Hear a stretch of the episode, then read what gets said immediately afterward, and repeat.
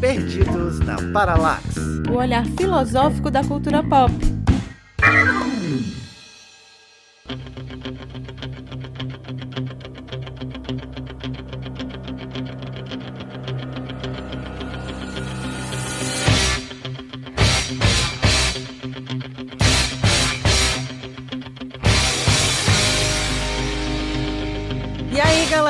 A Débora Fofano e estou me preparando para maratonar as escadarias da Filadélfia.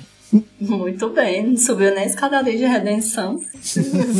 Por isso que eu passo o resto da vida me preparando aqui. Gente, eu sou a Raquel Rocha e eu tô seguindo o lema: um passo de cada vez, um soco de cada vez, um round de cada vez. E aí, meu povo, qual é a boa? Aqui é Fred Costa e a última coisa que envelhece é o coração. Olha que bonitinho. Nossa, chorei.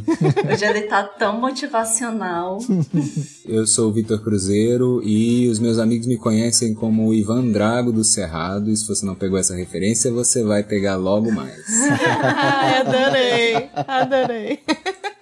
Pois é, gente. Então, a partir dessas primeiras lutas, não, primeiros rounds aqui do nosso Perdidos, já dá pra sentir o nosso tema. Hoje a gente vai falar do maravilhoso ícone da motivação. Um ícone de quê, gente? De tudo que ele desperta de, em nós. de masculinidade americana. Tudo, do nacionalismo, patriotismo, enfim. Nosso episódio especialíssimo sobre rock balboa e o que será que isso tem a ver com filosofia. Mas vamos nos esforçar aqui.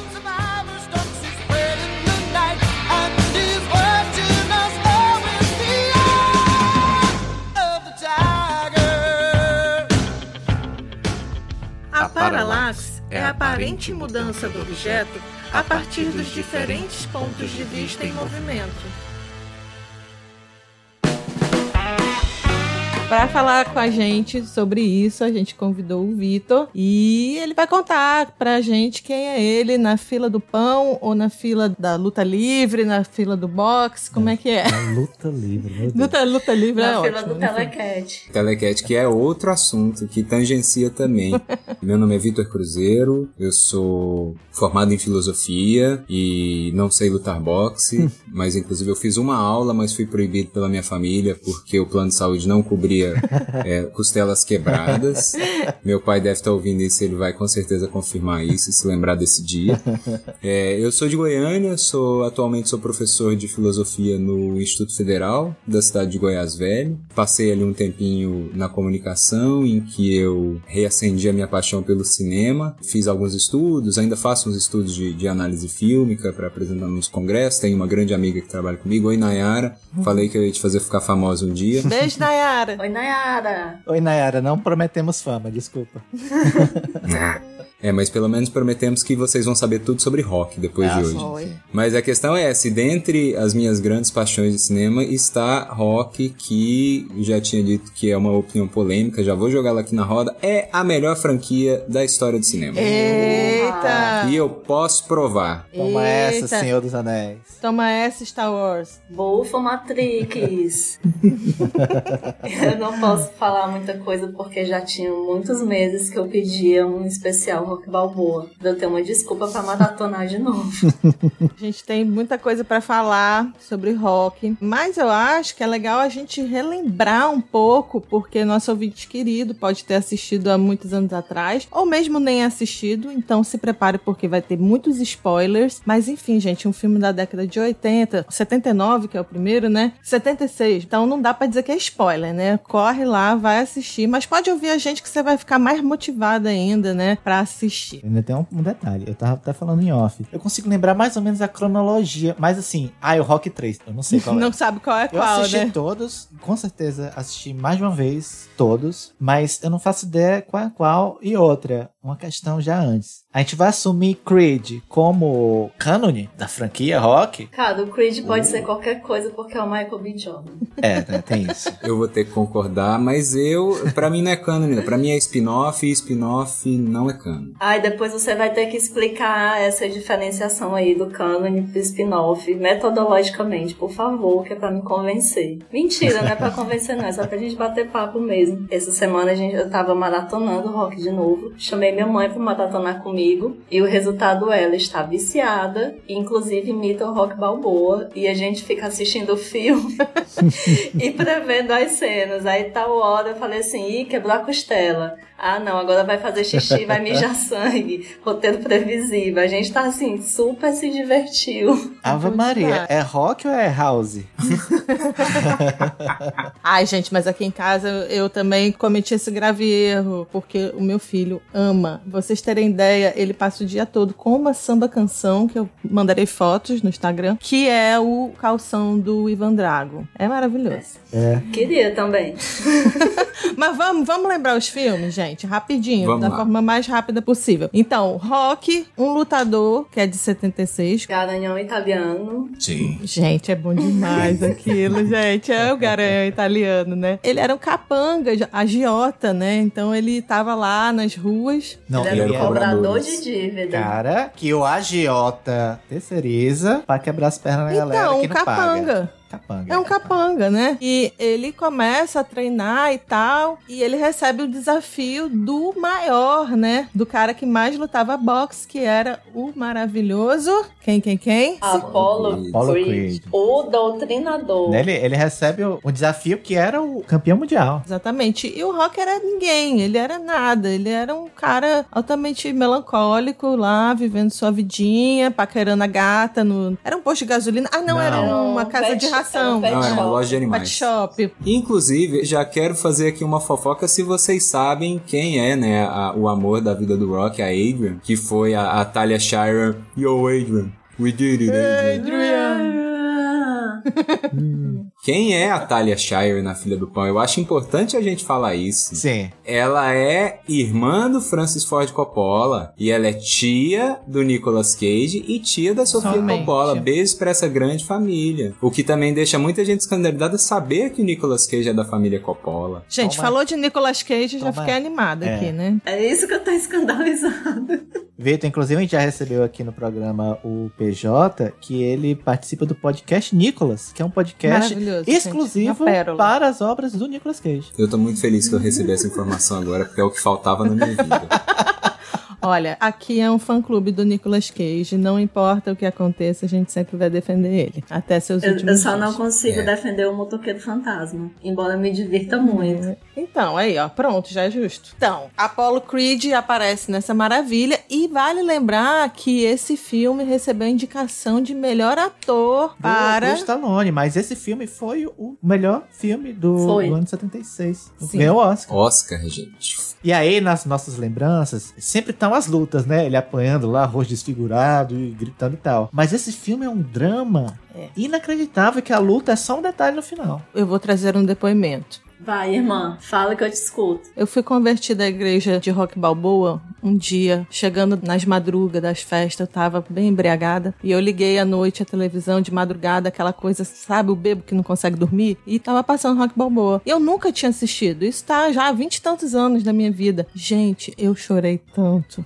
Foi assim um filme revelador. Eu, caraca, eu não acredito que esse filme é tão bom. Eu fiquei muito passada, porque pra mim, assim, naquele imaginário, era um filme ré de luta. Eu lá gostava de Stallone. E era um troço assim, sem sentido pra mim. Nunca me despertou interesse. Eu fiquei passadíssima com a profundidade existencial do drama que vive Garanhão Italiano. Sim, mas o 1 e o 2 a gente chora. Ultimamente eu boto a culpa na lua em aquário, né? Eu assisti, tava a lua cheia em aquário, eu tava um deságue só, né? As minhas águas internas estavam querendo É. transbordar e eu chorei. Mas só uma curiosidade, né? Esse, o primeiro filme do rock é inspirado em uma luta real, né? Em uma luta do Chuck Rappner, que era o Punhos de Sangue, o Sangrento, e o Muhammad Ali. O Muhammad Ali queria fazer uma luta, os empresários queriam fazer uma luta para falar da questão racial, né? Então era o negro contra o branco, toda aquela coisa lá americana da época, e não tinha nenhum lutador que se encaixasse no, no perfil. E aí encontraram o Chuck Rappner, que era um lutador peso pesado, branco e tal, louquíssimo. E ele foi pro desafio, né? Ele aceitou o desafio. E- o desafio maior dele não era em si vencer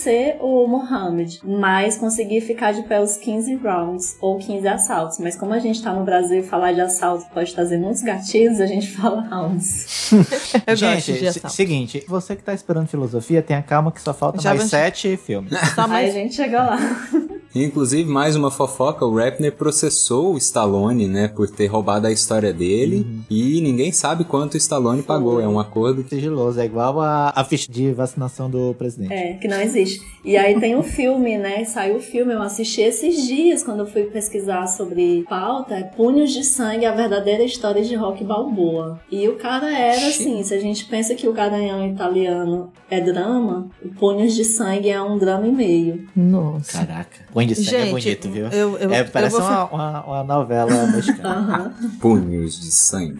Vamos acelerar, gente. A gente vai só dar o plot aqui dos outros filmes, senão a gente não entra nunca na filosofia, É. né? Aí, Rock 2, o que era? O Não Rock mais não. 2 é a revanche com Apollo Creed. Isso. Vai acontecer a história lá do primeiro, alguém vai ganhar e alguém vai querer revanche. O bom dos filmes é que dá pra você assistir eles seguidos, que eles geralmente começam um depois do outro. É temporalmente seguido. É, Exato. a conexão. E ainda tem os cenas do capítulo anterior. Tem cenas do capítulo anterior, que eu acho genial pra Muito você bom. fazer um É. filme com pouco orçamento, que você já ocupa ali uns 10 minutos do filme com o negócio já foi filmado antes. Sim, Hum, é o maravilhoso. né? Sim, Então. o 2 é basicamente a revanche, um filme legal também, vai ter peia, vai ter sangue, essas coisas. E fora que ele tinha acabado de casar, né? Ele tem a história do casamento e como ele se reuniu lá na família dele, estava e tal. Tem a mudança de vida. E isso, e como é que o, o chamado do ringue não deixa ele viver uma vida de um casamento tranquilo e tal. Ele tem que vencer lá os medos dele de ficar doente, de ele tá- parece que tá cego, né? Eu me lembro assim vagamente que ele também tinha uns problemas assim de confiança, de não querer voltar aos ringues pelo medo mesmo da luta e tudo mais, né? É um problema de confiança que não faz com que ele alcance a ataraxia da vida familiar. Já que a gente tem que falar de filosofia. Não, mas eu acho essa história do medo interessante. Ela vai retornar pra gente aqui com essa- uma questão bastante filosófica. Isso, não entra nas filosofias agora, vamos só falar do filme rapidinho, ok, gente. Vai, vai, senhor, vai, vai. vai. Rock 3. Rock 3 é o mais anos 80 deles. O Rock 3 é basicamente ele campeão, e aí tem um outro cara que é o Mr. T, que quer roubar o título dele pra ser campeão, e é um cara super agressivo, e ele tá acomodado na vida doméstica e na vida de campeão do mundo, rico, lá com uma casa, tem um robô, é muito anos 80 aquele filme. É total. Tem um anos robô 80. maravilhoso. É muito aquela coisa de, nossa, o futuro chegou, né? O futuro chegou. E aí entramos no Rock 4. 4. O Rock que tem Ivan Drago. Não, É o Van Drago é quatro. no 3, né não? No 4. ah, é no mulher. 4? É no Já quatro tô mesmo. confuso. No 3 é aquele cara que usa O Moicano é o Mr. T. Ah, sim, sim, sim, sim. É, é verdade, que eu tô confundindo mesmo. É novidade. Aí, tá vendo? É por isso que a gente tá fazendo isso. E é porque eu maratonei faz uma semana. Não, mas é porque as histórias elas são muito contínuas, né? Elas se conectam mesmo. Não dá Exato. pra gente separar também. Já adiantando, eu acho o Rock 4 por conta dessa coisa americana russa, aquela besteira que eles retomam assim de uma forma muito caricata, né? Maravilhosa, gente. É, É. um ícone. É o americano, o Ivan Drago é o soviético, o malvado. É né, no que quer- 4 que ele perde tudo, né? Com aquele cunhado maravilhoso que ele tem. É no 5. É no Ih, 5, Raquel. Raquel. Tá, tá socorro. difícil.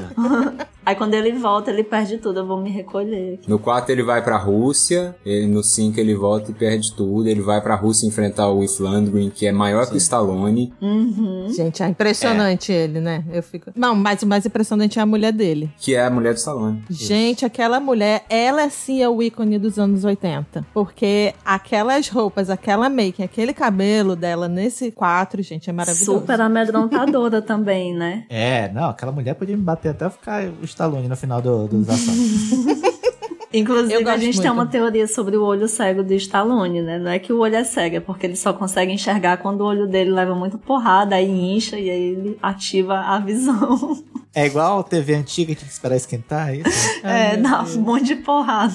Rock 5, Raquel já, já adiantou. É o rock pobre. É que é o rock perdeu tudo, vive de aluguel. Perdeu tudo de aluguel. Perdeu- Não, não é que ele perdeu tudo, é que ele tem um cunhado muito maravilhoso que faz ele perder tudo. E aí ele volta pra vizinhança italiana dele. E aí ele conhece um jovem promissor, que eles precisavam colocar isso em algum momento. Uhum. E aí já tá ali, dando aquela chegada nos anos 90. Qual que é o grande plot do cinema dos anos 90? Os negócios são ruins, o capitalismo é uma merda, porém nós gostamos de ganhar dinheiro. E aí tem um empresário mal encarado, que quer usar o menino pra ganhar dinheiro. Dinheiro e o menino se deixa cooptar pela essa vida de dinheiro fácil e aí eles brigam na rua. É isso. E ainda tem o É lance ótimo. da relação pai e filho, né? Que começa a ser desenhado o outro grande drama da vida do Rock, que é a relação com o filho, porque ele começa a negligenciar o filho e fica assim, né? Chegamos ao É nesse que a esposa dele morre? Não, no- no Não. seis. Adrian. E é o filho do Stallone mesmo. Uma graça, o menino. É, né? Gente, eu pensei no Milo Ventimiglia por um segundo. Eu, ele é filho do...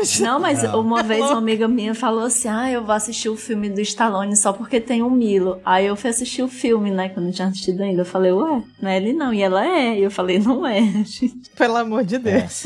O Milo Ventimiglia vai aparecer no Rock 6, que foi gravado em 2006. 30 anos depois do primeiro. Rock já, dono de restaurante. Aquela coisa bem caricata, né? Italiana. né, dono do restaurante italiano de bairro, que fica conversando com os clientes, contando as histórias das lutas. E aí acaba que o campeão mundial lá, graças a um algoritmo lá maluco, vai escolher pra enfrentar o Rock. Do nada. É bom também. É ah, é divertido. porque nesse tem a grande questão dele com o filho, né? Que o filho não quer que ele lute, blá blá blá. O interessante da história do Milo Ventimiglia é que tem o mesmo problema na, na boca do o Rock, né? Uma coisa meio AVC. Juro pra vocês, ele foi É escolhido coisa, por isso. Uma coisa assim, ele tem um- botei ele muito tem um- botox. Ele tem um negócio assim torto. Eu sei. Mas o do, o do Stallone foi um lance de um derrame, uma coisa assim quando ele era criança, né? Teve uma parada aí quando ele era criança que ele ficou penso. Pois é, eu acho que o Milo passou a mesma coisa. Será? Milo, se você estiver ouvindo aí, você manda aí seu histórico do hospital. Mas eu queria dizer que a gente zoa, pega ali o, o Rock 1, Rock 1 Lutador 1976, que ele já tinha aquele jeito lá, e ele faz, né, o personagem que é pura inocência, com aquele jeito dele falar, que ele é meio bobão, yo, Adrian. O Roger Ebert, que é o grande, um dos maiores críticos cinema dos Estados Unidos, viu o filme e disse que o Stallone era o jovem Marlon Brando. Oi. Por Toma! causa desse jeitão dele. Fez uma crítica e falou Jovem Marlon. E eu acho Rock, o primeiro, totalmente um filme que o Marlon Brando faria. Sim. Porque é aquilo que a gente falou, não é um filme de, de luta, né? Inclusive isso é em todos os filmes. As lutas geralmente quando é nos 15 minutos finais. O resto é drama. É drama e é ele correndo escada. é basicamente isso que é o resto do filme. Que muitas vezes é um drama. Subir escada é o ó. Eu tenho traumas até hoje porque eu morei um ano num lugar que eu subia mais de 100 degraus. Minha perna nunca ficou grossa, minha bunda nunca ficou dura. Você morava num campanário? Mas quando tu chegar lá em cima, tu levantava os pulsos assim.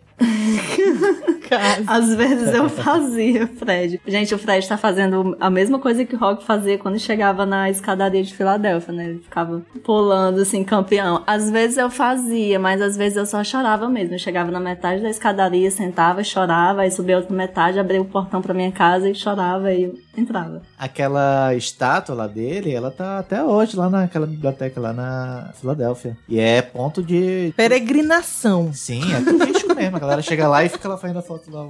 Ai, quero É igual chegar no Rio lá e fazer a foto com, Com os braços Cristo, abertos. é. Ó, gente, o Matheus aqui colocou no chat. Matheus maravilhoso. Acho tão chique a gente ter um estagiário. Na verdade, são dois. Mas o Matheus tá aqui hoje. Ele disse que a mãe do Balboa sofreu complicações durante o parto, que o obrigou os obstetras a usarem dois pares de fórceps durante o nascimento. Hum, O uso indevido desses instrumentos causaram acidentalmente um corte em um nervo, causando a paralisia em parte do rosto do Stallone. Só queria fazer essa correção que é Stallone, não Balboa, mas o personagem se confunde com o autor, Sim. com hum. É. criatura e criador. É, porque o filme do Rock Balboa é, é a grande luta. Fazer o filme do Rock Balboa é a grande luta do Stallone, né? Gente, é porque assim, eu tava falando que eu não gostava, mas é porque eu, eu odeio até hoje. Eu não, não suporto Rambo. Odeio muito. Eu tentei assistir recentemente e assim, eu acho muito, muito chato e terrível em vários aspectos. E aí, eu acho que aquilo ficou no meu imaginário que isso era Stallone, entendeu? Então eu nunca tinha dado chance pro Rock, mas me conquistou de fato. E aí eu fico com o Stallone em Rock e continuo detestando o Rambo. Mulher, gostar do Rambo é forçar demais. Nem se o, Michael B. Jordan fizesse o Rambo, eu ia curtir. Eu acho o Rambo um filme culturalmente significante porque ele é uma resposta à guerra do Vietnã. Os outros não. Mas o primeiro eu faria uma defesa nele aqui. Se vocês forem fazer um episódio sobre guerra, me chama que eu falo sobre Rambo. Gosto também. o filme do Rambo é a re resposta do recalcado. O bicho volta da guerra e aí ele é obrigado. Não, vou começar a falar, mas enfim, o policial fica expulsando ele. Sai da minha cidade, seu sujo. Pô, o bicho voltou da guerra, perdeu uma amiga, ele tá com síndrome de estresse pós-traumático. Tem sua importância.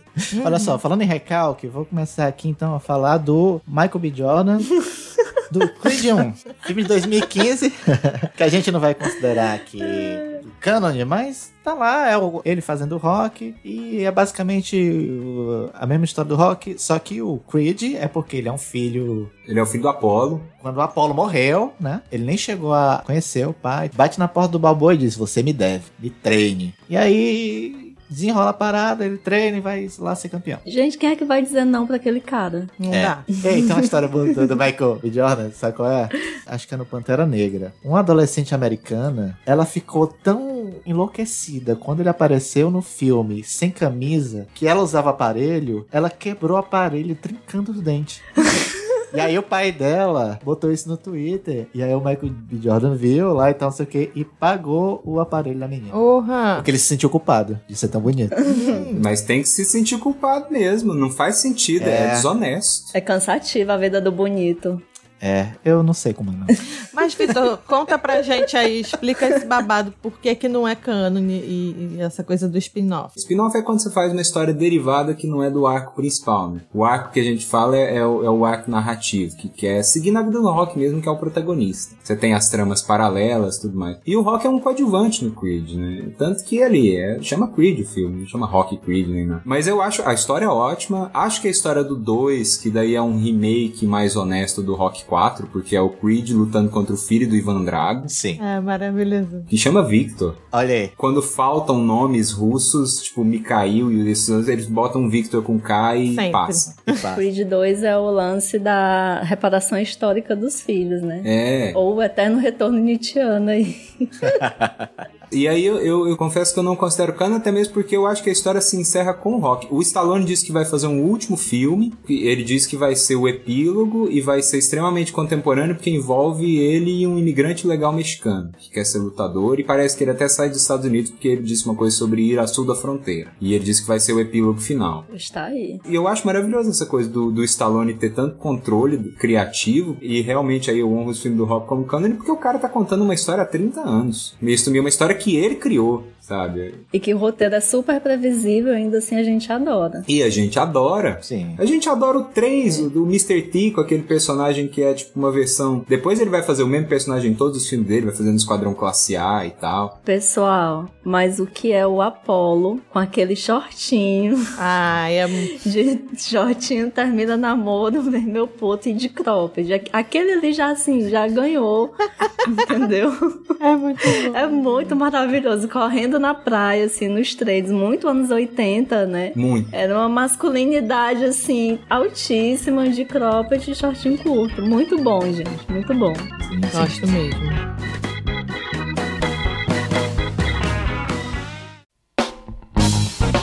Olha só, a gente já falou de todos os filmes, né? E eu queria fazer uma revelação aqui pra gente já começar com a filosofia em si. Quando eu fui pesquisar, você aí faça o teste. Escreva Rock Balboa e veja como é que o Google completa. Aí vai ter, claro, filmes, vai ter música, mas vai ter frases, vai ter motivacional, vai Hum. ter coach, vai ter coisa assim. Então, por que é que o rock acabou se tornando uma referência pra esse tipo de, eu vou chamar de atividade? Essa coisa que tu quer dizer também da resiliência, do discurso motivacional que é recorrente Exato. quando vai se lembrando, a- Eu tenho uma teoria. Fiquem atentos. me segurando, me segurando aqui. Eu tenho uma teoria de que esses pessoal do CrossFit é tudo porque quer ser rock balboa. Porque o treinamento do rock balboa é CrossFit total. Rock Balboa, crossfiteiro. Crossfiteiro. Eu acho que o Rock Balboa ele é o pai do CrossFit. Essa é a teoria. Principalmente dos Mas coaches é de CrossFit, eu acho que, cara. o, porque... que o pessoal do crossfit não tem melancolia suficiente pra É, isso. porque esse é o Entendeu? Um povo muito diferencial, alegre. sabe? Eu via o pessoal, eu morava do lado do negócio de crossfit e o pessoal ficava 5 e meia da manhã, 6 da manhã, correndo. alegria. Aí às vezes eu tava chegando em casa e o pessoal tava já abrindo o crossfit pra ficar jogando pneu de um lado pro outro. Eu ficava, gente, pra que isso? Meus ossos já doíam só de olhar. Mas era uma coisa assim, super feliz e vamos lá, vocês conseguem. É uma coisa bem rock balboa, assim. Se fizessem aqueles programas de corte no YouTube sobre esse podcast seria: Ela falou que o Rock Balboa é o avô do CrossFit. tá lá a citação bem grande assim, o clickbait pra você lá ver. Ah, mas eu acho que tem, tem a ver, tem relação. Mas falta pro pessoal do CrossFit o coração que, que sobra no rock. É verdade. Oh, Coração que não envelhece. Porque eles fazem, eles fazem pra coisa de superar o próprio limite. O rock ele sempre faz só porque ele mesmo que ele consegue. Ele não quer provar nada pra ninguém. Sabe que a vida levou ele até ali e ele é a única coisa que ele tem pra contar. Ele e os punhos dele. Eita, Nossa. é verdade. Fiquei até sem palavras agora. Ainda bem que a lua saiu de peixe, senão ia escorrer uma lágrima aqui. Ah, falando de coração, eu fico pensando do cachorro dele, gente. Ele, ele cuidava muito, né? Tinha um carinho, todo uma- um companheirismo bonito. Eu acho legal, acho legal. E tem a relação com a própria Adrian, né? Por causa do cachorro. É uma ligação entre eles, assim, muito bacana. Não, tô tentando dar margem aqui a- ao tema motivacional. né? Porque eu acho que ele, o rock mesmo, né? Acho que foi o 6, 5 ou 6. Que ele tem a frase que realmente está em todos os PowerPoint da galera que fica fazendo essas motivações de empresa ou coisa assim, né? Que eu acho que inclusive o Stallone percebeu que isso era um nicho e investiu nessa frase, pegando a principal característica do rock, que é apanhar até o fim. Que é aquela frase. A vida não é sobre o quão duro você é capaz de bater, mas sobre o quão duro você é capaz de apanhar e continuar indo em frente. Porque o rock é esse, é apanhar até desfigurar a cara, perder a visão e ver três pessoas mirando no meio. E aí ele vence o cara no cansaço. Essa fui eu saindo da UES depois de defender o mestrado no susto pra ir pro doutorado. Inclusive, eu não fiz um textão depois de oito anos no CH da UES e o final foi o Rock Balboa. Entre o mestrado e o doutorado, eu maratonei Rock Balboa pra esvaziar a minha cabeça, né? Mal sabia eu que foi a melhor coisa que eu fiz, porque eu acho que entrou a pedagogia Rock Balboa na minha mente. Foi outra porradaria que eu passei. Pedagogia rock balboa. Olha, Toma essa, muito Paulo bom. Freire. Quem é Paulo Freire agora, depois dessa? Mas enfim, quem vai encarar a vida acadêmica sabe o que é, né? O rock balboa e a gente acaba pegando essa aura rock balboa. Eu preferia enfrentar o Apolo uma vez por semana do que seguir a vida acadêmica. Eita, é pesado. Eu ia tentar falar sério, mas sei que não vai dar certo. É que assim, essa questão assim da resiliência, né? A galera tá tatuando bastante resiliência e tudo a palavra é resiliência. Eu acho que ela pode ser um conceito filosófico em alguma medida, né? Mas a galera banalizou, como se isso fosse simplesmente você ser resistente, você conseguir ainda se motivar para chegar a um objetivo, porque você merece. E aí vem todo esse papo da meritocracia e tal. Para tudo aí! Qual o conceito?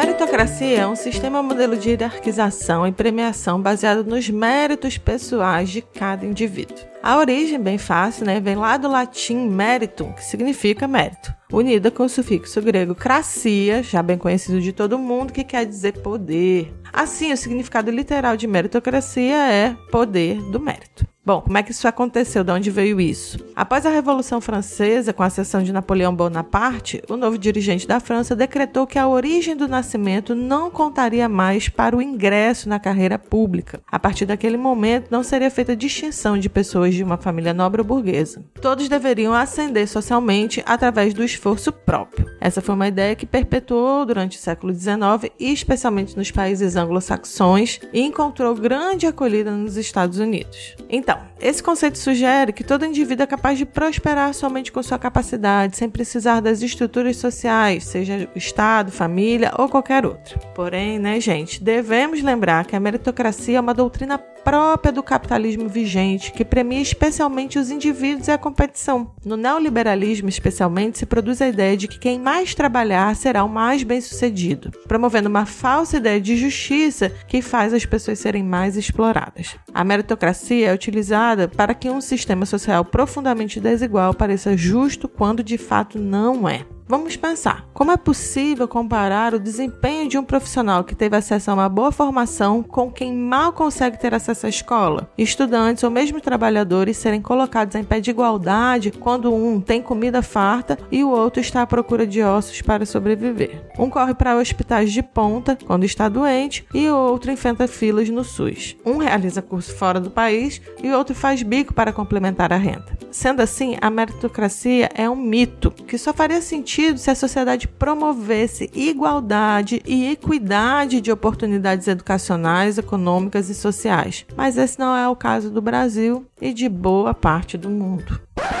E assim, particularmente quem já ouve esse podcast há tempo sabe o quanto isso me preocupa, né? Porque você ser resiliente, ser resistente pelas razões erradas, como o Vitor até falou, o rock ele faz isso por ele e ele tem essa perseverança que dá cabimento à vida que ele escolheu. A galera tá sendo resiliente muitas vezes por uma razão meramente econômica, vamos dizer assim, e pela própria exploração que o neoliberalismo impõe às pessoas. Então, você achar que está sendo resiliente, porque você entra nessa história da uberização e do trabalho enlouquecido e você achar que isso é resiliência, eu acho bem complicado. Me preocupa muito isso com o que fazem com o rock, tá entendendo? Colocar esse discurso motivacional dentro da meritocracia capitalista. Ok, porque também o rock é um filme americano, né? É um filme que de toda forma tá trazendo essa pauta nacionalista, essa coisa patriótica, essa coisa do vencedor, né, que ele retoma muito. Mas eu não gosto muito quando a galera alia isso a somente o padrão econômico de vida. Até porque o filme deixa muito claro que quando ele conquista essas coisas, ele não tá nem aí, não né? significa nada. Não significa nada para ele. Tanto que ele perde nem quer matar o cunhado. Agora, Débora, tô falando isso, na minha cabeça tava vindo aqueles vídeos da Sense Márcia gritando: "Para!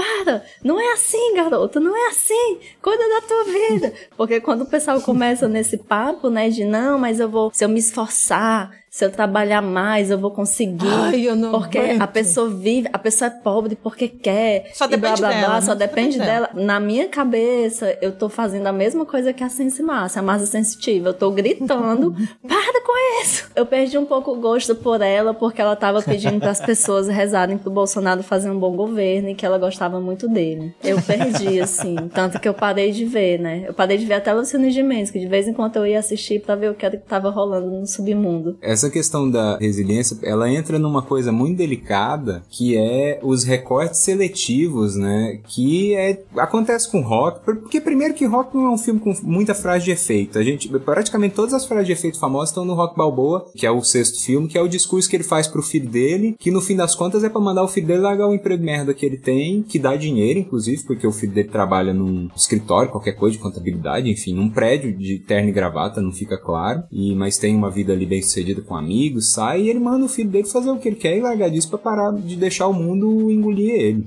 e eles tiram isso do contexto, é Sim. tipo frase da Clarice Lispector, sabe? E ou as frases bonitas do Caio Fernando Abreu, Sim. E sendo que pessoa nunca leu Caio Fernando Abreu, sabe? Então, eu acho importante a gente contextualizar o Rock 1, né? O Rock 1 Lutador é um filme sobre o cara que sai literalmente do lixo ao luxo, mas a gente tem que ver que nunca foi, né? O povo fala, ah, depende dele, dep-". nunca foi dele, porque foram os produtores da luta do, do Creed e o próprio Creed que escolheram ele dentre todos os, os lutadores da Filadélfia. Eles pegam um livro e falam, esse aqui, ah, não gostei do nome. Ah, esse aqui, não, esse aqui tá velho, tá com artrite. Ah, esse aqui, ah, gostei desse aqui, ó. O The Italian Stallion. O garanhão né? Eu Gosto da italiano. sonoridade do nome, ele fala garanhão italiano, ele é ótimo. A América foi descoberta por um italiano, não foi? Então vai ser ótimo se eu derrotar ele. Enfim, ele é escolhido e ele tem a chance, sabe? Nunca partiu dele e ele nunca teve essa ambição. Assim, tanto que ele demora a aceitar e tudo mais. É, as pessoas tiram isso do contexto. Ele demora, é legal isso, que ele demora mesmo, porque não se acha preparado nem capaz para isso. Eu até lembrei aqui, pesquisando também, eu encontrei uma definição maravilhosa que é até do Cortella, que ele fala que é a síndrome de Rock Balboa. Ah, legal. Vocês já ouviram falar disso? Ele diz assim: sabe aquela história que você vê uma pessoa vencedora? Aí o filme, claro, ele tá fazendo uma alegoria com o filme. O filme não é exatamente isso. Mas é que, como assim, o cara ele tem um objetivo, então ele vai lá, ele treina, treina, treina. Mas assim, isso é um décimo do filme, o treinamento. Porque o que mostra é já ele na glória, recebendo os louros, entendeu? E isso causa uma síndrome nas pessoas delas acharem que a trajetória para você conquistar um objetivo é igual a de um filme, que você só precisa de um décimo do esforço, né? Então isso gera uma expectativa nas pessoas de alcançar uma coisa que é de alta excelência, que é de uma vida, como no caso de quem é atleta mesmo, para a pessoa chegar no nível excelente, gente, é, é anos e anos e anos. E o que, que a população em geral faz? quer atingir essa excelência, e isso é bastante filosófico, né, bem aristotélico, eu diria, sem passar por esse caminho de treinamento virtuoso e que não é romantizar o sofrimento, mas que exige muita, muita dedicação. E aí a nossa sociedade vive essa síndrome, que é das pessoas quererem o resultado sem conseguirem ter um planejamento de conquista, de esforço para chegar. Eu quero ser a doutora da filosofia do não sei o quê, isso assim que eu terminei a faculdade faculdade depois de seis semestres. O pessoal quer Porra. o close, mas não quer o corre, né? Ah, muito bem. Obrigada, Raquel. Você agora definiu com perfeição. Definiu o século XXI. Acabou o episódio. Até semana que vem. Adorei. O título do episódio vai ser Rock Balboa. Quem vê close não vê corre. Ai, Mas, e, e, gente, as pessoas, inclusive, se confundem muito hoje em dia dedicação e esforço com sofrimento, né? Sim, Sim. é uma coisa louca. E tem uma romantização, né, do sofrimento e, e você só consegue se você sofrer muito. E, gente, não precisa. Não precisa. E aí tem essa metáfora do boxe. Né? O boxe é maravilhoso porque o boxe, ele é você contra você no ringue, lá preso com, com as dificuldades, com as adversidades. E o filme de boxe é um nicho, né? O boxe é um esporte é. muito americano. O lance também do filme do rock que mostra, tipo, ele bate, ele mexe a porrada, enfim. Mas ele só consegue alcançar um nível de excelência quando ele vai treinar é isso que a Débora estava falando. É quando ele vai aprender a técnica também, né? É quando ele vai com o treinador e ele começa a ouvir o treinador. Inclusive, tem uma cena ótima no Rock 1 que o Mickey tá falando meio que, tipo, tira o armário dele e, assim, desiste dele, né? E aí fala: você tem um potencial enorme, mas você é um merda. Assim, basicamente isso. Porque ele vê que o Rock não faz treinamento, não se esforça como deveria. E aí, depois que o Mickey vai tentar treiná-lo, depois do convite do doutrinador, aí ele vai assim, né? Tem aquela cena que ele bota o velho pra fora e aí começa a gritar, fala um monte de coisa, depois que ele desabafa, ele vai atrás do velho porque ele vê que ele precisa disso, né? Ele precisa desse caminho de virtude, que não é o caminho de aceitar o sofrimento, mas um caminho de planejar e se dedicar a de traçar as metas. Uma coisa bem estoica, né, também, assim, acho que a gente fala de caminho de virtude, eu lembro muito da, da filosofia estoica, de você pegar, assim, um objetivo, trabalhar em cima e como diz aqui no Ceará, correr dentro. O Mickey é um personagem bem estoico, assim. É. Eu gosto bastante dele. Dedicou a vida dele a isso e a ensinar da melhor forma possível, de uma maneira humana, né? Ele sempre protegeu o rock de virar um desses subprodutos de empresário que é explorado até a última gota, enfim. O problema é que ninguém podia proteger o Rock da melancolia dele, né? Das inseguranças dele, de ele achar que tinha sempre o, o Mickey, né? Quando o Mickey morre, ele entra numa crise porque ele vai assim, ah, né? Todas as minhas lutas para manter o título eram armadas, então será que eu sou bom o suficiente? Ele não conseguia valorizar o corre dele. Vocês acham que essas metáforas de luta, elas são válidas assim pra vida? Que ele traz essas metáforas durante todo o filme, né? Se tipo assim, apanhar na vida é realmente inevitável, como o filme acaba mostrando isso tantas vezes, né? Se esse sofrimento que gera uma determinada melancolia, não só o sofrimento de apanhar fisicamente, mas a vida, né? Esse sofrimento é inerente ao ser humano, a gente nasceu mesmo para sofrer, bem Schopenhaueriano, assim, a gente. Um amigo meu diria que a gente nasceu para sofrer e ser corno. Tem diferença? Urra. Mas olha só, pergunte pro seu amigo depois.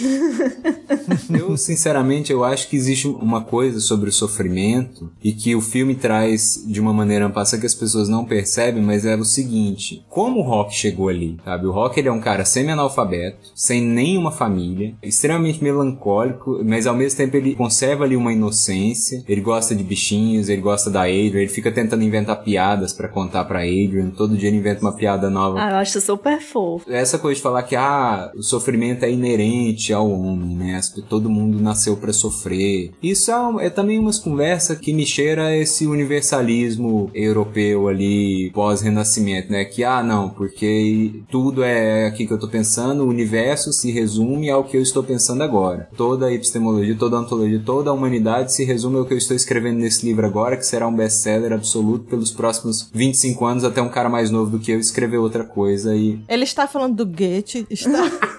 Sofrimentos do Jovem Berta, é, que é o início do, dessa história do romantismo e colocar essa centralidade nesse individualismo. Olha, aqui, essa... Vitor, a gente trabalha com nome e sempre que possível com imagens. Agora, tá eu acho difícil que o Rock Balboa tenha sido uma obra que tenha causado vários suicídios nas pessoas. É, com certeza não. Acho que ele deve ter causado não suicídio. Mas umas costelas quebradas porque todo mundo entrou no box depois, certamente. Ai, gente, eu vou confessar para vocês. Eu durmo com um aparelhinho com tensor pra eu não machucar os dentes dormindo, né? E aí sempre que eu boto esse negócio pra dormir, eu fico com a música do rock na cabeça. Vou dormir aí. Ah, é. Tem que botar isso. Vou botar o meu contentor e vou pra luta de boxe dormindo. Coisas que ficam, né, na, na cabeça, até voltando aqui um pouco no que falou da ingenuidade, né? Porque esse tipo de brincadeira que a gente faz é muito ingênuo, muito, mas ao mesmo tempo também é uma forma de, como uma vez eu justifiquei isso pra amiga minha, dizendo que era uma forma de preservar o meu dever criança. Porque ela me chamou de retardada. Ah, sempre. A gente tá aqui para isso.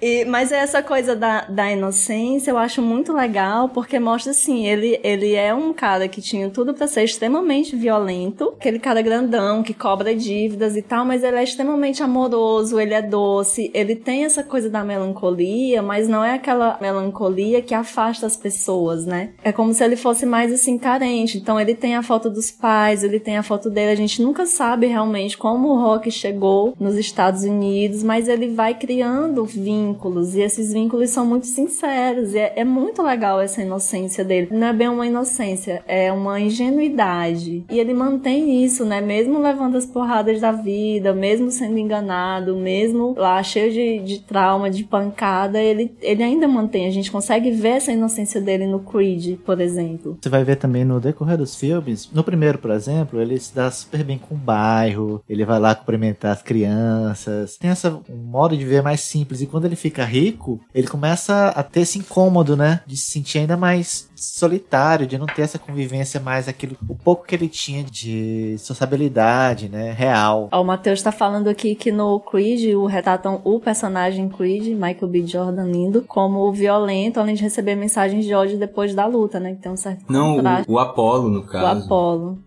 Ah, é, o Apollo. Apollo. Ele era super é rico e, enfim, ele era muito preocupado com a imagem dele. Um businessman, né? Ele era um assim, show business um completo, né? Porque aquelas lutas que ele aparece, assim, com a grande entrada, Joelma Calypso, Gabi Amarantos, é maravilhoso. Vestido de George Washington, vestido de Tio Sam. É, Eu Quero Você, né? Que é I uma clara referência à guerra, né? A, a cooptação do pessoal na guerra. Ele é o cara que entende a coisa toda como um, um grande espetáculo, uhum. né? Ele sabe sabe que ele é um produto interessantíssimo para mídia, faz muito dinheiro com isso, assume o controle disso, né? Ele é o próprio empresário, ele só tem um pessoal que rodeia ele ali, mas ele é o cara que articula, ele é o cara que escolhe é, com quem vai lutar. No universo aí que a gente tá falando dos coaches de autoajudas aí, é o cara que tomou as rédeas da própria vida e tem o um controle absoluto de tudo aquilo que ele faz, né? O Kant diria que ele saiu da menoridade.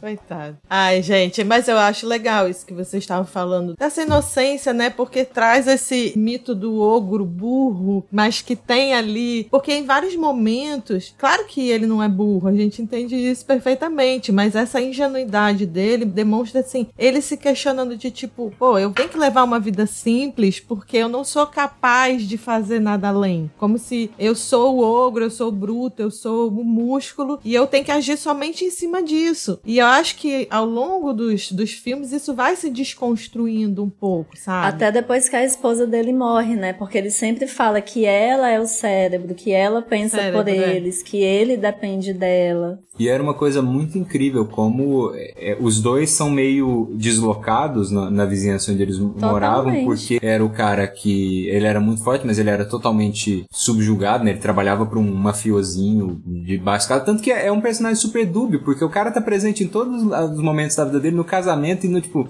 não vira um antagonista, não tenta tirar uma vantagem, sabe? Ele é um personagem secundário ali. Eu acho que a grande vantagem dele é saber que tem um rock a qualquer momento para cobrar uma dívida. Ó, oh, isso é importante. Amigos assim, quem não queria ter, né? Mas eu acho que isso encaminha assim um tema que até a gente pontuou aqui no início, que é assim, essas frustrações e esses medos que são parte da nossa vida, né? Como a gente pode enfrentá-los sem cair nessas fórmulas rasas e nessas coisas clichês da própria resiliência e de tudo mais. Como transformar os desafios, as lutas realmente numa maneira de superar o medo e as frustrações. Eu tô assim para fazer esse tipo de pergunta agora. Essa mulher começa a estudar Zizek com psicanálise, aí ela vem com essas perguntas uma hora dessa. Minha filha, se for para estudar Zizek responder isso aqui, vamos fechar esse podcast e ir embora, porque não tem resposta pra isso não. Hoje mesmo eu tava falando num, num story no Instagram, tipo assim, não tem saída, não tem nada que traga alguma felicidade pro ser humano em Zizek.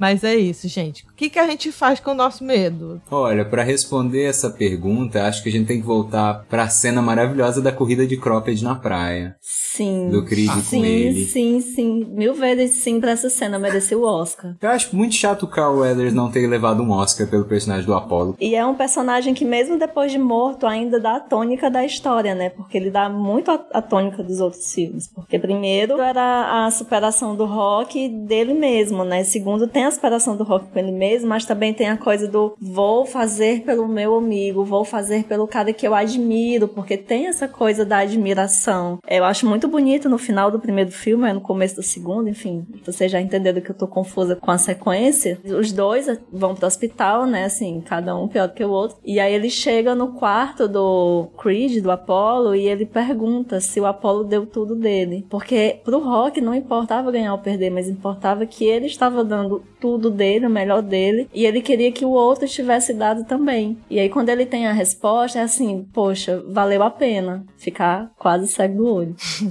No 3, ele e a Adrian têm um diálogo super interessante que é sobre medo e que pontua bastante, porque é quando ele assume pela primeira vez que ele tá com medo. Porque até então o, o desafiante dele tinha sido o Apollo e ele tinha um Mickey para treinar uhum. ele. O segundo filme é só uma revanche e se passa ali um pouco tempo, mas o 3 se passa acho que 4, 3 anos depois. Então ele já tá mais fora de forma e o Mickey morre, desculpa gente pelo não, spoiler. Eu já falei, não tem spoiler. Mas E ele vai treinar com o Apollo, acho que em Los Angeles, e aí ele não consegue, ele trava no meio de uma corrida e a Adrian vai conversar com ele, e aí ela começa a apertar ele, ela é muito sensível, ela é muito é, desenvolta, ela é muito inteligente, né? Ela realmente, eles falam no primeiro filme, né? Ele fala que ele tinha que trabalhar o corpo porque ele não era inteligente, aí ela ri e fala, minha mãe falava exatamente o contrário, eu tenho que ser inteligente porque eu não sou bonita.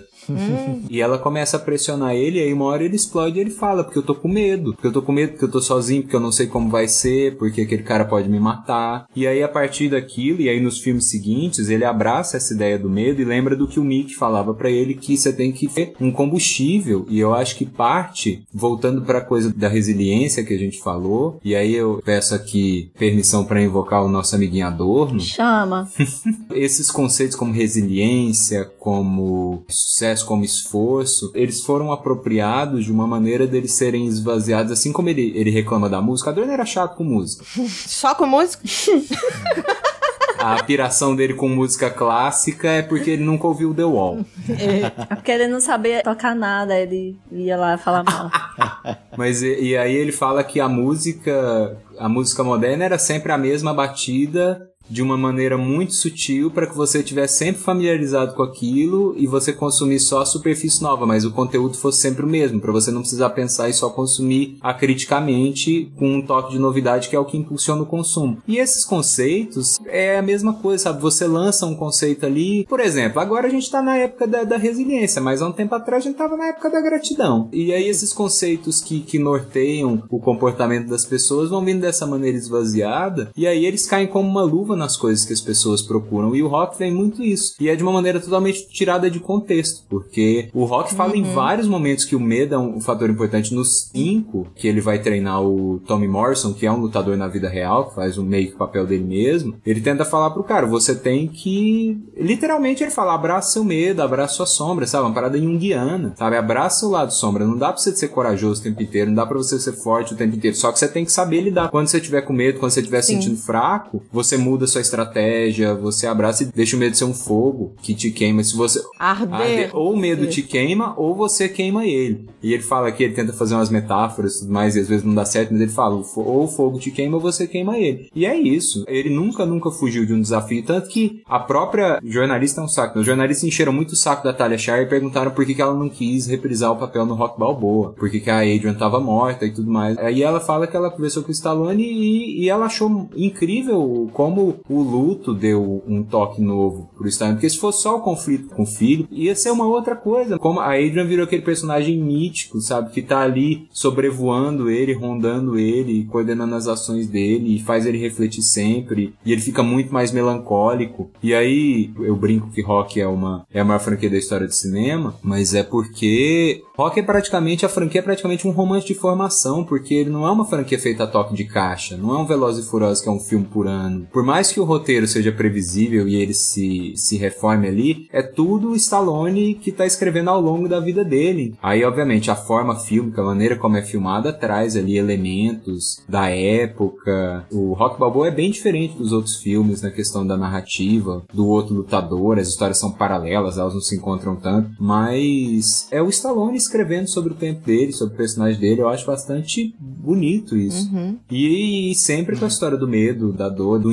envelhecer, Sim. que também é uma coisa que as pessoas ignoram Sim. totalmente hoje em dia, porque envelhecer é pecado, é errado, é proibido. E até essa história do medo eu acho interessante, que você fala desse encontro dele com o medo, dele assumir os seus medos, dele olhar para os seus medos, porque hoje em dia as pessoas não reconhecem que tem medo, elas são sempre fortes, você tem que estar sempre nessa também metáfora do poder, da força, do vencedor e tal, como se. Hoje eu tô aristotélica, vou voltar aqui no Aristóteles. Que, tipo assim, o Aristóteles fala da doutrina do meio termo lá na ética, de atingir a excelência. O corajoso só tem coragem porque ele reconhece seu medo. Porque se você não tem medo, você não tem nada a vencer. Então você não tem coragem. Você não precisa ter coragem quando você não tem medo, né? E hoje as pessoas também só querem ter a coragem, né? E aí isso não é coragem, isso é um vício, que ele chama de temeridade, né? Então é aquela história do meio termo. O meio termo entre a temeridade e o medo é a coragem, é a sua capacidade de enfrentar o medo, reconhecer. E tem várias metáforas sobre isso ao longo dos filmes, quando ele também tá com medo de ir lutar porque tá ficando cego e ele não sabe se deve enfrentar isso, de voltar aos rings, de voltar a treinar. E essa questão do próprio Mickey, e depois a questão da morte da mulher. Então ele tá sempre tempo todo encarando os medos. E aí eu acho que a música, né, o Eye of the Tiger é perfeita, né, nesse sentido. Ela casa com essa coisa da frustração e do medo e de uma superação que não é banal. E aí a trilha, gente, a trilha é um é, é um parte. show à parte, né? E não só o medo, a fragilidade. Ele reconhece as fragilidades dele. Ele reconhece que ele é inseguro, ele reconhece o medo, ele reconhece que ele é um ogro. É, esse reconhecer as fragilidades dele também são um motor, né? Falando aí de Aristóteles, também são a mola motor das superações dele, porque é aquilo que a gente falou no começo do programa. Ele tenta superar ele mesmo, não no sentido de, ah, você é melhor, mas de superar esse lado sombrio, né? De superar o polo negativo dele, não para dizer, ah, agora agora eu sou o corajoso da estrela, eu sou Bichão. o fortão da estrela. Não, é assim, olha, tem isso, mas é possível. E aí que tá o, o discurso motivacional que a gente vê fora do contexto hoje, né? De você abraçar realmente as sombras, de você dialogar com os seus medos, de você entender e de você ainda assim seguir no seu plano, na, na sua vontade e dar é, ouvidos e ponderar nesse meio termo aí, né? Tô com medo, sou frágil, mas peraí, né? Se eu fizer fizer isso, eu consigo. Se eu for por esse caminho, tudo bem. Eu, quem eu vou ouvir que vai me ajudar aqui? E respeitando seus limites, né? Embora, né, a gente tá falando do rock respeitando os limites, o cara com a, os olhos inchados e mandando cortar os, o supercílio dele pra ele continuar a luta, né? Não sei como ele não perde várias costelas, mas ele, o limite dele é outro. Gente, eu quero ressaltar aqui quatro pontos. Primeiro, a frase que o Aristóteles escreveu aí podia ser o Mickey falando. O Vitor, quando tava falando, ele falou que o conceito caiu como uma luva. Ninguém reparou aí na metáfora da luva. Terceiro, a Raquel podia fazer a mentoria hoje, tranquilo, que ela tá Afiada no tema. afiada aí no tema e no coach. E o último ponto é a música. É interessante como grandes obras do cinema, elas possuem músicas que marcam, né? Sempre. Né? Essa música, acho que a Eye the Tiger, ela, ela não tem no primeiro filme, acho que nem no segundo, acho que ela veio no terceiro. of the Tiger é do né? terceiro. Você associa isso à motivação, você associa ao próprio esporte, você tá ali, tem uma louça pra lavar, e começa a tocar. Pam, parará, parará, parará, você vai levantar e vai. É o despertador do meu filho, gente. Seis horas da manhã, A fanfarra do, do rock correndo as escadas. sim. Eu tinha na minha playlist de fazer coisas que eu não estou afim, principalmente quando eu ia pra academia. Então tava lá, tinha sempre um momento que eu ouvia, assim como Madonna, quando eu tô muito procrastinadora, eu ouço Madonna. Isso a gente pode falar muito sobre o poder icônico da música, mas eu acho que no caso do rock a gente falar do Eye of the Tiger, que é do Survivor, né, da banda que foi feita pro terceiro. O Eye of the Tiger é um conceito que o Apollo traz, né? Pro 4 eles fazem Burning Heart, que é uma música terrível porque a letra fala de Guerra Fria explicitamente, não tem metáfora nenhuma. E o toque é igual a Eye of the Tiger, então a gente coloca Eye of the Tiger no cano. E a fanfarra do Bill Conte, né, que é um grande compositor de cinema, que é a música mais ícone que o pessoal usa pra correr e tal. E aí a gente fala do poder que a música tem de, de se assimilar a símbolos, né? E aí a gente volta ali no, no Adorno pra falar mal do capitalismo, que realmente eles conseguiram transformar essa música como um botãozinho mágico que vai ligar a sua motivação e, e, e aí de tanta gente passar esse filme, ele virou um símbolo cultural ali e essa música agora representa a motivação, a aspiração Mas e as é, pessoas cara. usam de uma maneira cretina, né? Infelizmente. Experimenta, experimenta estar com preguiça de lavar o cabelo, ou de estar na academia e fazer a última série de exercícios. Vai ver, é motiva. A crítica que tu traz do Adorno na música, ela também é uma crítica que ele faz ao cinema, né? Desse cinema industrial, né? Dessa coisa da produção em larga escala que o cinema hollywoodiano fez. O blockbuster, E- né? Mas rock não é isso. Não, o rock não é blockbuster. E o interessante, a gente tá Imagina. falando de símbolos, né? E os filmes do rock são muito cheios de símbolos, né? Tava até conversando com a minha mãe, inclusive ela estava na pré-produção desse, desse episódio comigo, porque assistiu os filmes comigo, a gente conversou muito. É, o rock, ele é sempre o homem branco, guerreiro, que de certa forma ele assume nessa postura do vencedor, né? Então ele luta contra homens negros, ele luta contra os russos, no filme que ele luta contra o pupilo dele, né? O pupilo dele representa essa coisa do capitalismo, do dinheiro a qualquer custo, da ganância. Então ele é sempre o branco, embora latino, ele é sempre o branco salvador. E é muito bacana quando vem na, no episódio que é mais explícito, né? Que é contra o, o Draco, que é o lance do medo do comunismo a tecnologia americana e o medo do comunismo. Ele vai pra Rússia e aí enquanto o cara tá lá, né, falando que o cara é uma máquina, é uma máquina, é uma máquina, o Rock vai fazer um treino que eu até brinquei e chamei de o Rock, ele faz um treino orgânico, ele é um lutador orgânico. Treino vegano.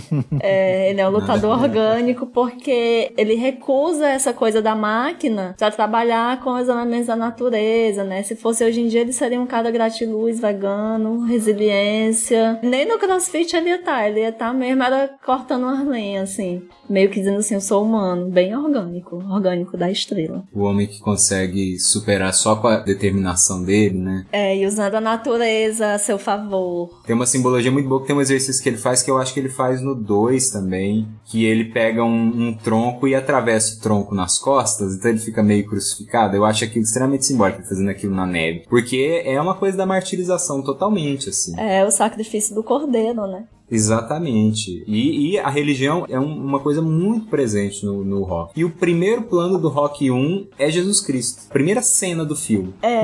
É uma, uma foto de Jesus que, que é um, um clube bem underground onde ele tá lutando e começa com Jesus lá, é, observando os lutadores se, se comerem na porrada. E a casa dele, né? Ele tem o crucifixo, tem os elementos do, do catolicismo, que é muito italiano também isso, né? Toda a luta dele é Davi e Golias, né? E ele ora ante toda, toda a luta. Não estamos elencando elementos derrogatórios do rock, né? Mas é, uma, é só, só indica como é uma personagem extremamente bem construída e que é um reflexo do autor e do espírito do autor, né? E realmente é o homem branco que conquista tudo, os Estados Unidos que conquistam tudo, né? Até porque se ele fosse basear na vida do Chuck Rapp, assim, dos detalhes, ele ia ser alcoólatra, né? Cheirador de cocaína. E um cara totalmente sem essa ingenuidade, essa pureza de coração que o rock tem, né? Então, o lutador que inspirou, né, o filme do rock, se afasta mesmo do personagem. É o- realmente, assim, o, o Balboa se inspirou no lance da superação, da luta em 15 é, rounds, mas o rock é totalmente diferente. Pelo menos é o que o filme lá do Punhos de Sangue mostra. Então, gente, a lição que a gente tira dessa obra inteira é que, ainda que você seja o capanga de uma Jota, você ainda pode ser puro de coração. E se você se esforçar, você vai conseguir ser campeão mundial. É isso aí.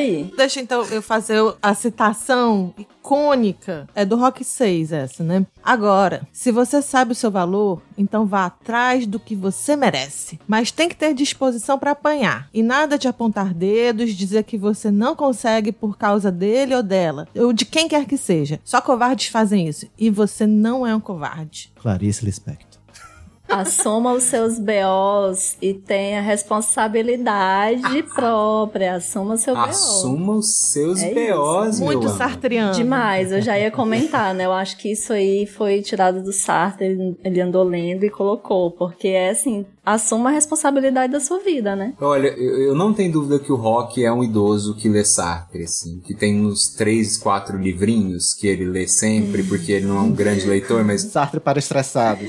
Eu acho que ele lê Sartre, ele lê os estoicos, ele lê, tipo, as cartas para Lúcio lá do Sêneca. nos- nas coisas da Adrian deve ter ficado ali a Idade da Razão, que ela comprou ele, e ele lê. Aí, meu Deus, o inferno são os outros lutadores. É isso aí.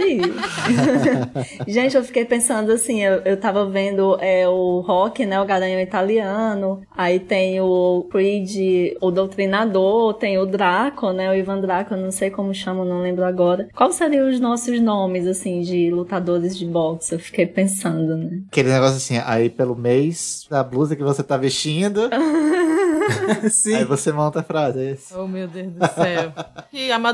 essa ideia. Olha. Também. Gente, vocês estão ouvindo aí, deem nomes, né? Pensem aí, nossos nomes de lutadores de boxe. Deem nomes, isso. Gente, se eu tivesse na pele do rock, eu até hoje seria a capanga da Giota. Talvez almejando ser o próprio Giota. Até mesmo porque ele deve estar fazendo agora. Oh, Sim, É, até porque ele virou mercenário, né? é, é verdade.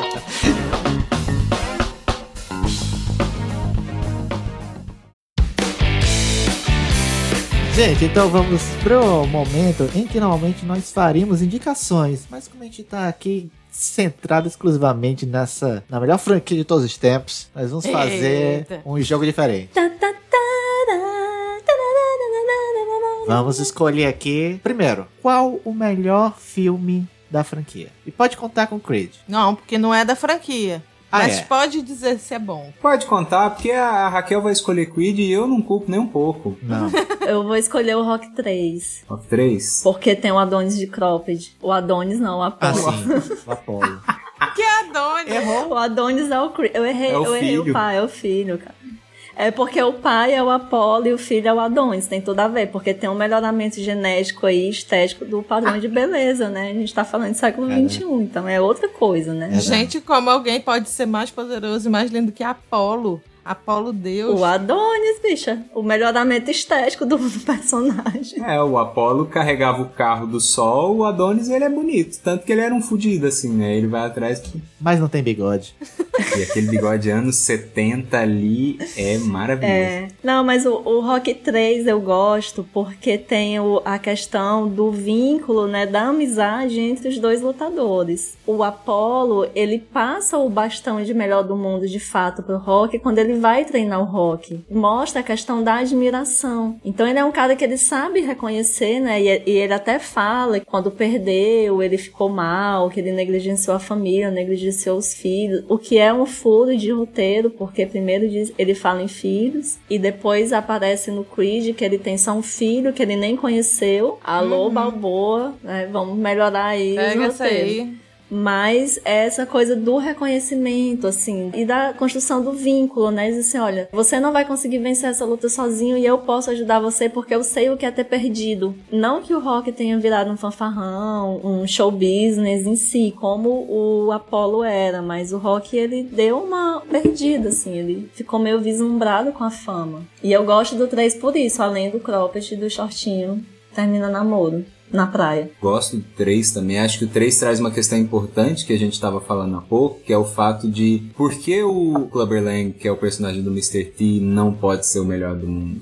Além do fato que ele é um ex-presidiário, ele ele é é mau, ele não tem a, a coração. E o fato que ele é negro também, né? Já passou bastão pro branco, deixa, deixa. Ele não tem um coração bom. E ele não tem um coração bom, ele bate nos repórteres. É o sim carinhoso agora aqui? O, o- Mas é isso. É muito maniqueísta. É totalmente. Né? Você só tá no topo se quem tá no topo quiser que você esteja lá. Você tem que ser deglutível, você tem que ser maleável, você tem que ser amável. Tanto que no 2 ele não consegue gravar o comercial, o 3 já começa com ele fazendo mil comerciais. Aquela montagem do 3 sensacional. Tipo, Uhum. todos os comerciais do mundo, ele de terno, ele de carro. E no 2 ele não conseguia ler o negócio. Imagina o media training que não devem ter feito com ele. Porque ele Sim. se torna aquela pessoa que querem ver, né? Ele- Exatamente. Ele, se molda, assim. E qual é o teu preferido, Vitor? Eu diria o 2. Eu acho que o 2 ele consegue subir a qualidade da franquia, que é muito difícil você fazer um filme muito bom igual o primeiro. Eu não vou falar que ele é o preferido, porque o primeiro realmente ele, ele tá ali naquele renascimento de Hollywood. Se existir só ele, ia ser um filme maravilhoso. Que inclusive ele é considerado o segundo melhor filme de boxe. O primeiro é Toro Indomável, do Scorsese, que é uma obra de arte, né? Que tem uma outra Incrível. pegada, mas é posterior. E como o Scorsese viu todos os filmes do mundo, ele viu o rock também. Então. Com certeza.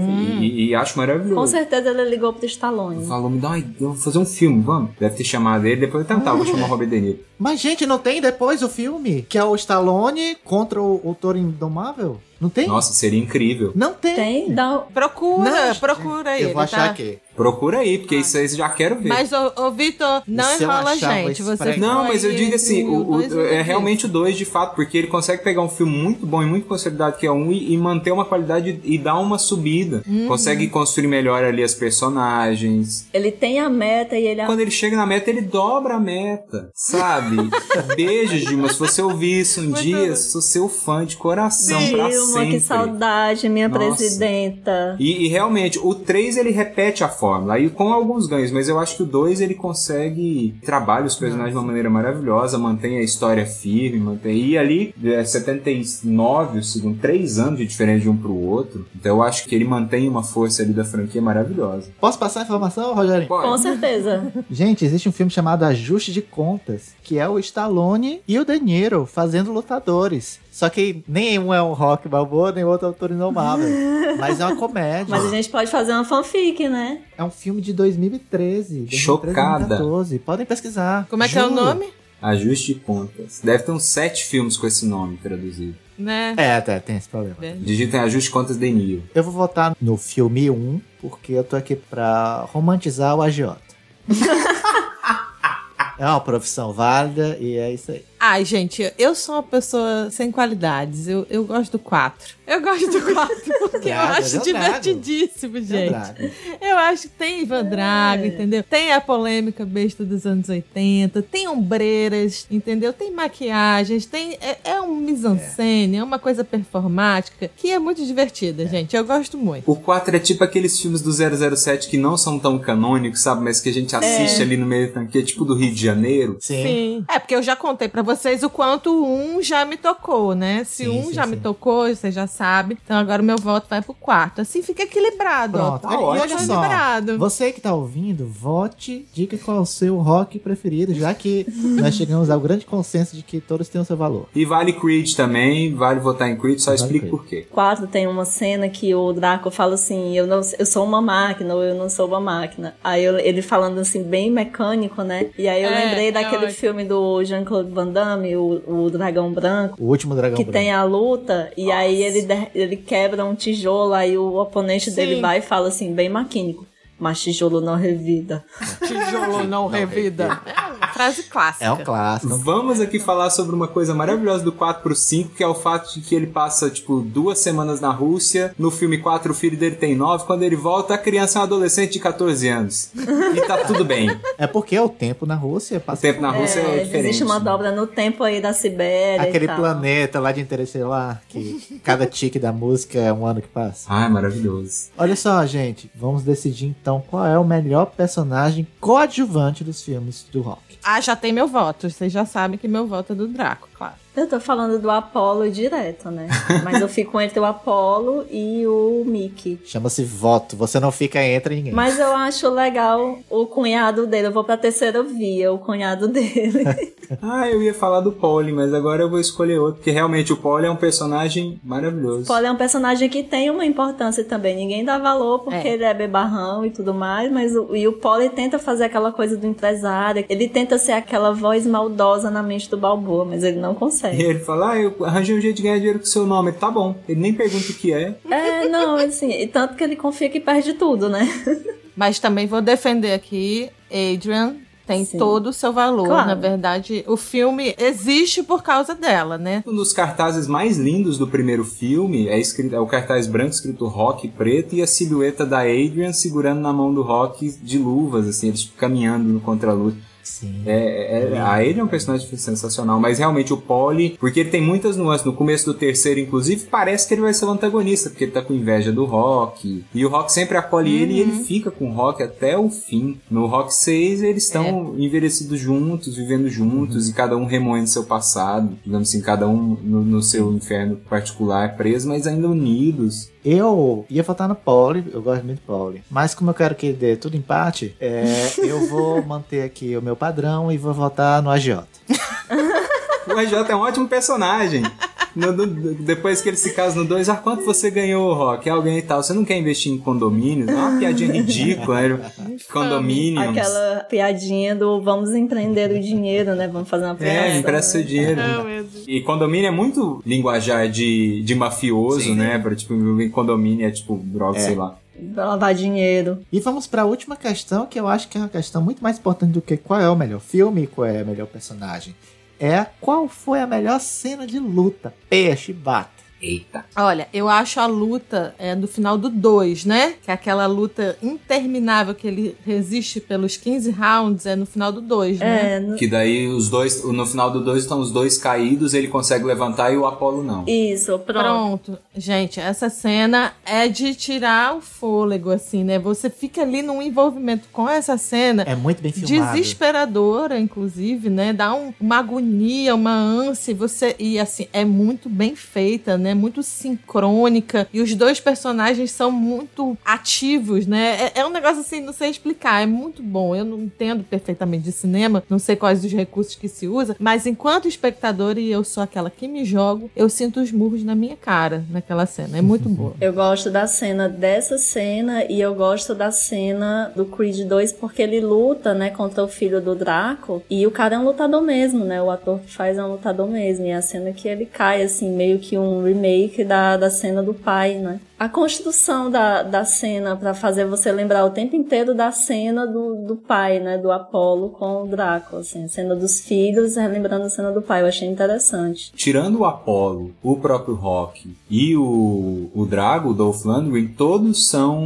lutadores. O Tommy é, é lutador, o, o Mason Dixon do Rock Balboa também é lutador. Ah, sim, na vida real, né? Tô falando. Na vida real, Sim, sim, isso, são sim, todos sim. lutadores de vida real. E ninguém falou aqui do cara que é o treinador do Apollo, que depois vai treinar o Rock também, que eu acho que ele tem um papel ali também coadjuvante interessante, quando ele tenta fazer a voz da consciência do, do Apollo e quando ele vai treinar o Rock, ele tem um, um papel ali que eu acho muito bacana, que é desse cara que tá sempre ali dando uma base, que tá sempre observando uhum. e que consegue dar um direcionamento quando o Rock não tem mais, né, que é o Mickey. São personagens coadjuvantes que lembram a gente uma coisa que as pessoas não, não fazem, fazem muita questão, inclusive deliberadamente não se lembrar, é que você não chega em lugar nenhum sozinho. Verdade. Muito obrigada por complementar o pensamento.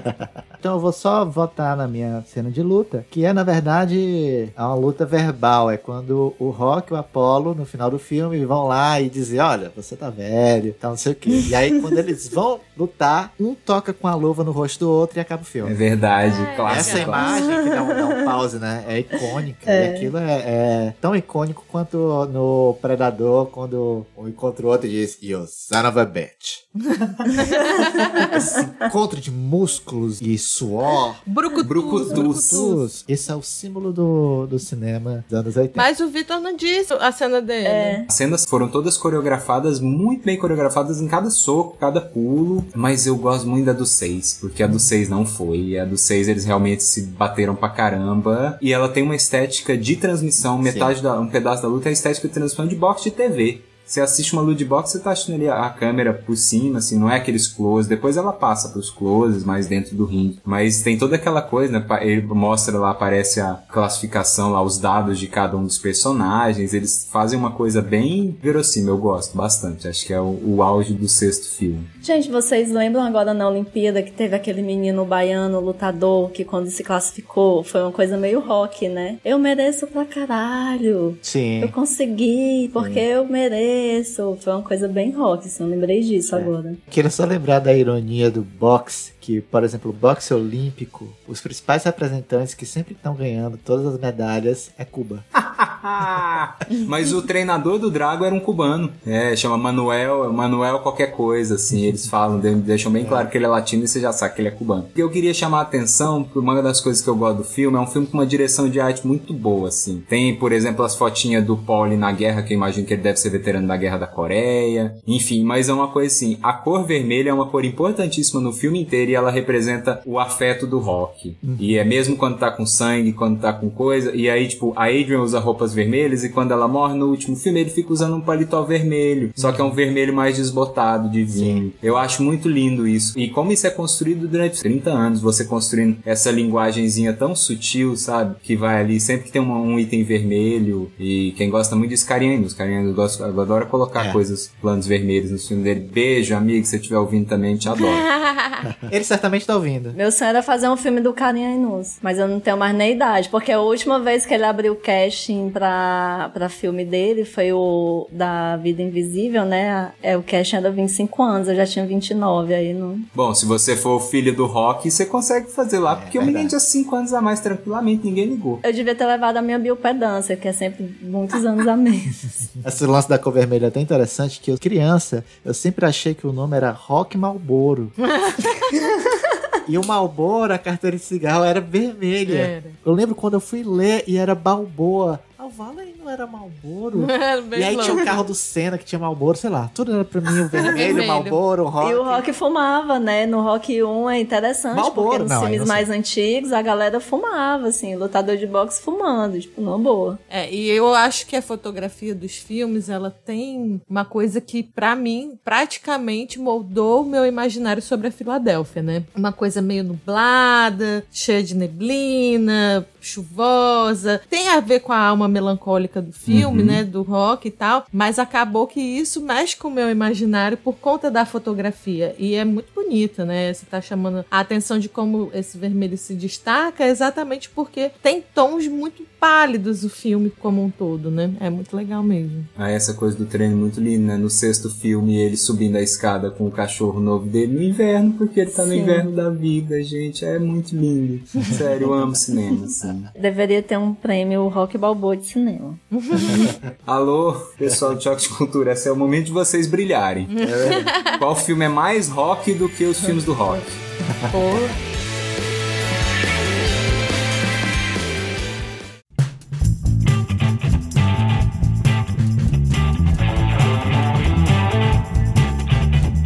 Recadinhos dessa semana, a gente quer começar mandando um abraço para todo mundo que vem chegando junto no nosso Apoia-se, nossos novos financiadores. Cada vez mais tem gente chegando junto, acreditando no nosso trabalho, e se você também quiser fazer parte, é bem fácil no apoia.se barra perdidos na filosofia. E tem link aí na descrição. Você se cadastre em uma das opções de apoio mensal para que a gente consiga continuar produzindo muita coisa bacana, contando com o seu investimento no nosso equipamento, pesquisa, material e tudo. Uma outra opção é fazer Pix. Nossa chave é perdidosnaparalax.gmail.com. Quem colabora com a gente a partir de R$ reais mensais, se quiser pode participar do nosso grupo exclusivo no WhatsApp. Lá tem muita conversa, debate sobre os nossos conteúdos, episódios e todo mês rola sorteio e atividade bem bacana que a gente oferece como recompensa. Enfim, vem se perder com a gente.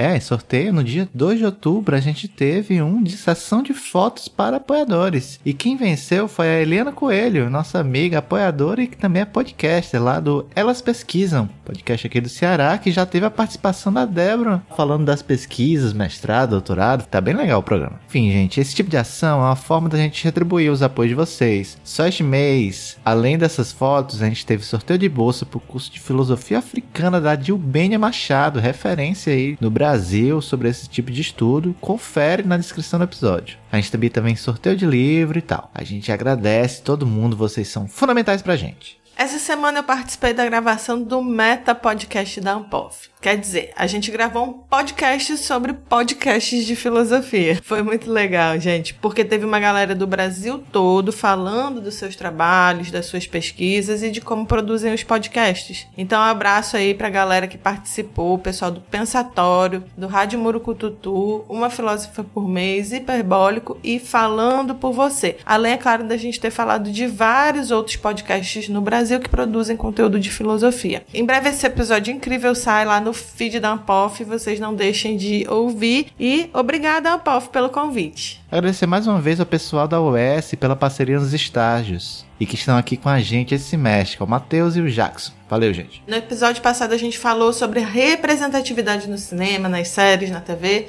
e também sobre a teoria queer. Foi um papo massa junto com o Marcelo Baca lá dos Refrescos Podcast. Lembramos e indicamos muita coisa boa, muita obra interessante com essa temática queer. Tá muito bom, se você não ouviu, chega junto lá e a Raquel vai contar aí para vocês como é que foi a repercussão desse episódio. É, o pessoal comentou com a gente aqui sobre o episódio passado, né? E um dos comentários que mais escolhi aqui na, nas redes sociais foi sobre as, os filmes que a gente indica. As pessoas têm adorado as indicações. A Bianca e a Luísa reforçaram isso, dizendo que adoraram o episódio, que gostaram das indicações. Alguns filmes elas nunca tinham ouvido falar, outros elas estavam até com vontade de rever, sob a perspectiva do que a gente falou no programa. A Eva, e a Evelyn contaram pra gente lá no nosso grupo de apoiadores que elas concordam com o que a gente falou sobre o humor cearense, né? Esse tipo de humor que desqualifica e que faz chacota com as mulheres travestis e que não é um humor bacana. Elas falaram que foi legal até a gente ter tocado nesse ponto, né?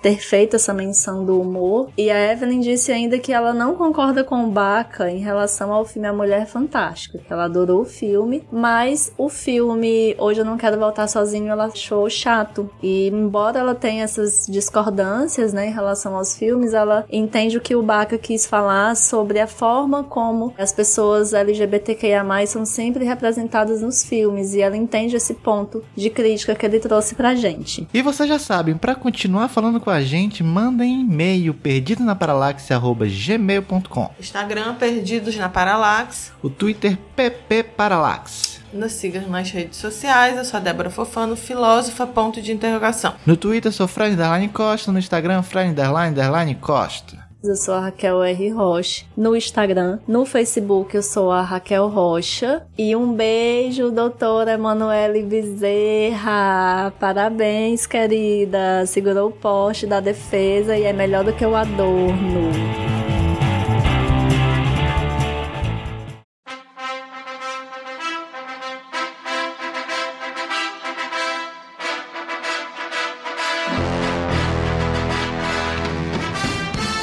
E, gente, então nós vamos nos encaminhando pro final, porém, nós queríamos que o nosso parente Ivan Drago da Rússia fizesse o seu nome. Faz teu nome, Vitor. É, me siga no Instagram, não tem rede nenhuma, não tem podcast. Eu adoraria ter mais participação, mas eu adoro conversar sobre basicamente tudo. E, enfim, livros, filmes, estamos por aí. E cinema é cinema. E literatura eu ainda sou um pouco mais. Cinema é cinema, gente. Eu não tenho essas coisas de afetação. Tanto que a gente teve uma mega discussão que foi para todos os cantos, né? Quando a gente foi decidir o tema do episódio, de Bergman Sim. até franquias. Mas é isso, é um cinema maravilhoso. E estamos aí. Bom, gosto muito dela, mas me sigam no Instagram e eu gosto de dividir umas coisas lá e espero que a gente se encontre, me façam perguntas, mandem e-mail, adoro ter conversa sobre tudo. E bora lá, a vida é isso, divulgação de, de, conhecimento é isso, a gente vai trocando e vamos assistir filmes de rock também. Ah, o Stallone disse que quer fazer uma prequel, uma série, prequel é, é antes do primeiro, sobre a juventude do rock, que não vai ser com ele. Ah, gente, a gente precisa dessa informação da vida dele. O que, é que aconteceu com os pais dele, né? A MGM tinha dito que não ia rolar, porque é muito difícil fazer uma, uma série, blá blá blá. Aí a Amazon comprou a MGM ano passado e falou: é um dos nossos planos principais. Foda-se, vou fazer. Uhum. Acabou. Igual o Zuckerberg que comprou o Instagram para fazer o negócio dos filtrozinhos. Ai, Vitor, foi muito bom ter você aqui com a gente. A gente agradece demais a paciência, a boa vontade, o bom humor. Já temos mil ideias para chamar você de novo. Fique disponível, por favor.